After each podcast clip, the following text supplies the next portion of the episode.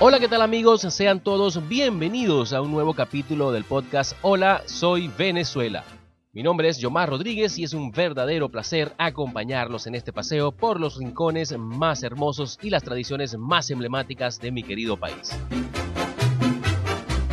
En este capítulo hablaremos de una de las tradiciones más esperadas año tras año por los venezolanos. Se trata de uno de los platos más representativos de nuestra venezolanidad. De la reina de nuestras navidades hablamos de la ayaca. El origen de la hallaca se remonta a los años de la colonización de América por parte de España en los siglos XV y XVI. Existen varias historias en torno al origen tanto del nombre como de la receta de este infaltable plato de las cenas navideñas de los venezolanos.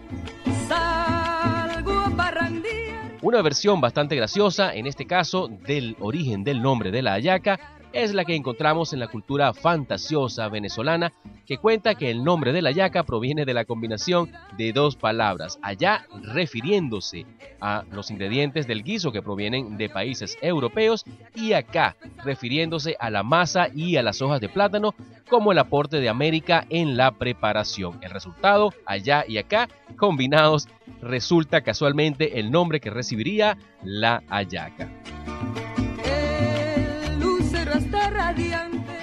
Una versión del origen, pero esta vez de la receta, habla de que su nacimiento provino de los esfuerzos que hicieron los españoles para mejorar el tamal, sumando ingredientes que aportaron sabores y texturas, llevando el relleno a otro nivel mi y mi y me voy a comer. También están quienes afirman que los esclavos hurtaban alimentos de las cocinas de sus amos y las escondían dentro de los bollos de maíz, que era el alimento principal de la dieta de los esclavos. Se dice que esta ingeniosa forma de sustraer sus botines dio como resultado el nacimiento de la ayaca.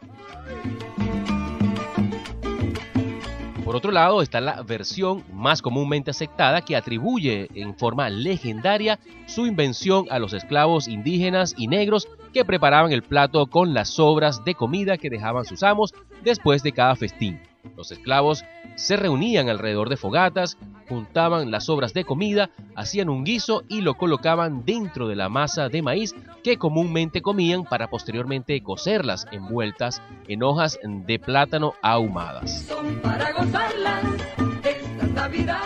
También existen registros de que los indígenas antes de la colonización preparaban un guiso con lo que cazaban o pescaban y lo mezclaban con hierbas, tubérculos y ají y lo cubrían con masa de maíz hasta formar bolas que luego cocinaban bajo tierra envueltas en hojas de bijao. A este plato los aborígenes le llamaban ayaco iratiri y se presume que de este vocablo se deriva el nombre actual de la ayaca.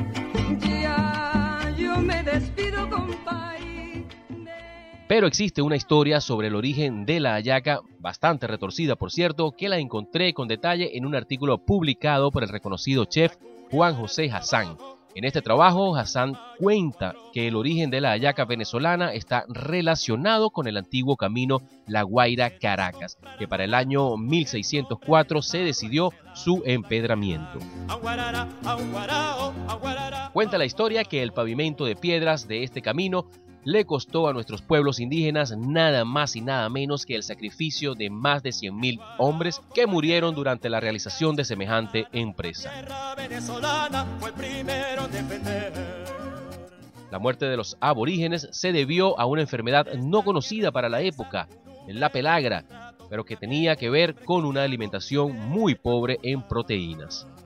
Al ver morir masivamente todos los días a los aborígenes, el gobernador Sancho de Alquiza se propone investigar la razón de tan altos números de mortalidad y se sorprende al observar el estado de desnutrición en el que se encontraban aquellos hombres. La razón de tal estado se debía a la mala alimentación que recibían diariamente nuestros indígenas, sometidos a un trabajo intenso y constante, quienes eran alimentados con una pasta de maíz sin sal envuelta en hojas de plátano. Ante el deplorable panorama, el gobernador decide que en adelante recogerían la mitad de las sobras de todas las casas, destinando la otra mitad para la alimentación de los cerdos. Sin embargo, los ciudadanos de aquel entonces valoraban mucho más a un cerdo gordo que a un indio sano, por lo que los animales siempre se llevaron la mejor parte. La amargura del guarao no la quita ni lo dulce del agua del Las consecuencias de esta inhumana acción por parte de los señores de la colonia no se hicieron esperar. Semanas antes de la Navidad, se desató una epidemia de disentería que cobró muchas más vidas indígenas que la mala alimentación que llevaban antes de aplicar la brillante idea del gobernador Sancho de Alquiza. La iglesia no dejó pasar bajo la mesa semejante pecado cometido y el obispo decidió que tales acciones no podían quedar sin castigo. Así que impuso a los caraqueños la penitencia de comer durante todo el mes de diciembre y hasta el final de los siglos masacote de maíz con picadillo de sobras envueltas en las miserables hojas de plátano que ocultaban la desgracia que ellos ocasionaron. Así que en diciembre de 1606 nace la ayaca como castigo divino. Pero como dice el refrán popular, el que hace la ley hace la trampa. Así que los caraqueños cumplieron.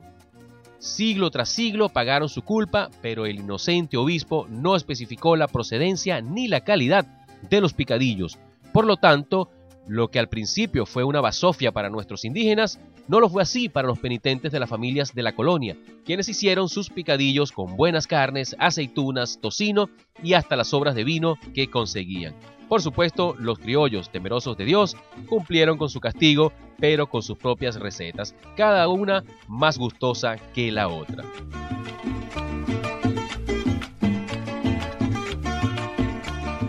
Arturo Pietri la define de manera magistral cuando nos dice, la ayaca es un compendio ejemplar del proceso de mestizaje en ella están las pasas y las aceitunas de romanos y griegos, la alcaparra y la almendra de los árabes, la carne del ganado de los capitanes pobladores de Castilla, el maíz y la hoja del bananero de los indios.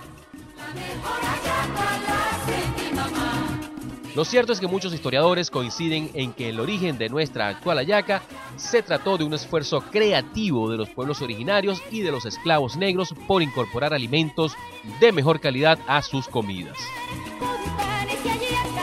Y aunque nadie duda de los modestos orígenes de la ayaca, realmente este plato es una exquisitez con exótica combinación de sabores que a través de la historia se convirtió en un símbolo de unión entre las razas que dieron origen a nuestra venezolanidad y que perdura y se manifiesta en las familias venezolanas en épocas navideñas como una arraigada tradición que va mucho más allá de la cena navideña. Y esto es porque la preparación de las hallacas es casi un ritual en el que se involucra toda la familia.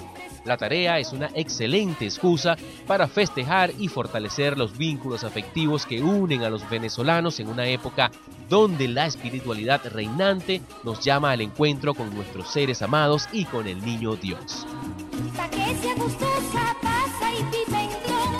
Pero aunque la yaca es un plato nacional, su preparación tiene diferentes ingredientes e incluso diferentes métodos de cocción, algunos más complejos que otros, pero sin duda el guiso es la diferencia, fruto de largas cocciones de numerosos vegetales, condimentos y carnes. Así, por ejemplo, nos encontramos con la central, la llanera y la oriental que llevan carnes de res, cochino y pollo. La central es más cargada en la cantidad de ingredientes y la oriental lleva el dulzor del papelón. La andina lleva garbanzos y se prepara con el guiso crudo y se cuece junto a la masa ya envuelta en hojas.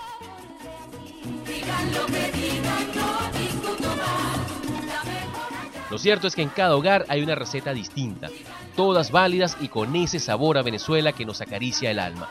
Pero como dice el aguinaldo que escuchamos de fondo, para cada venezolano la mejor ayaca siempre la hace mi mamá.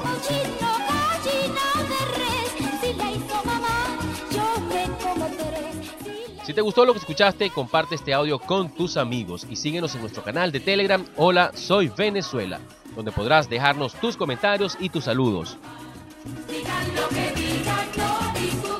Bien mis amigos, hasta aquí este capítulo de su podcast Hola, soy Venezuela. Soy Yomar Rodríguez y antes de despedirme quiero comentarles que este espacio llega a ustedes gracias a la Organización Mundial de Periodismo Turístico. Les dejo todo mi cariño y me despido hasta la próxima entrega. Bye bye.